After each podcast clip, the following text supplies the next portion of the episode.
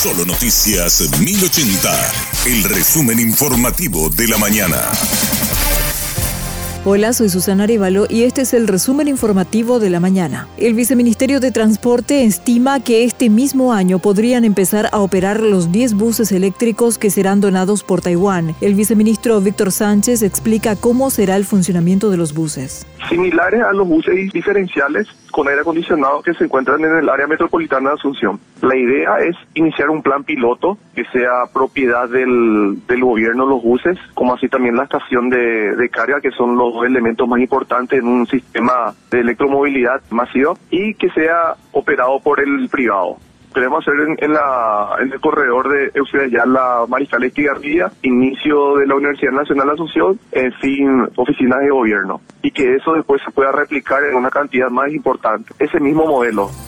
Agentes de la Gendarmería Argentina desmantelaron puentes clandestinos en la frontera con Paraguay. Nueve estructuras fueron construidas sin autorización entre ambos países en la zona de Clorinda. Estos pasos eran utilizados para el contrabando de mercadería y personas. Los puentes de madera estaban instalados en la zona de la barrera de contención hídrica entre Clorinda y Nanagua. La policía brasileña encontró un borrador de decreto que desconocía los resultados electorales. La propuesta de documento fue encontrada en el armario del exministro de Justicia y Seguridad Pública, Anderson Torres. El borrador de decreto invoca el artículo 136 de la Constitución brasileña y establecía la institución de un Estado de defensa. También disponía la creación de una comisión controlada por el gobierno de Jair Bolsonaro para verificar la conformidad y legalidad del proceso electoral.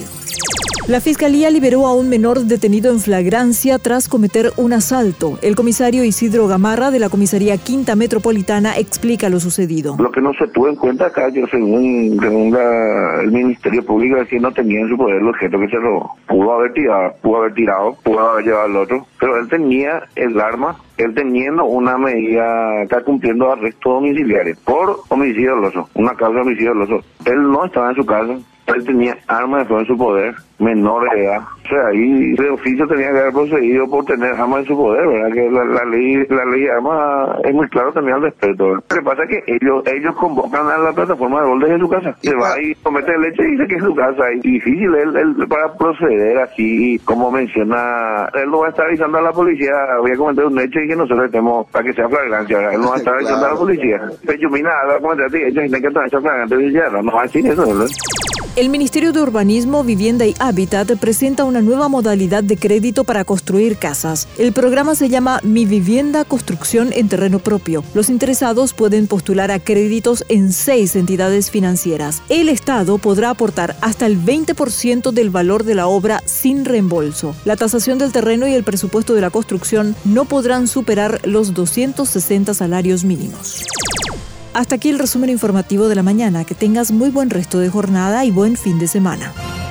La información del día aquí, en Solo Noticias 1080.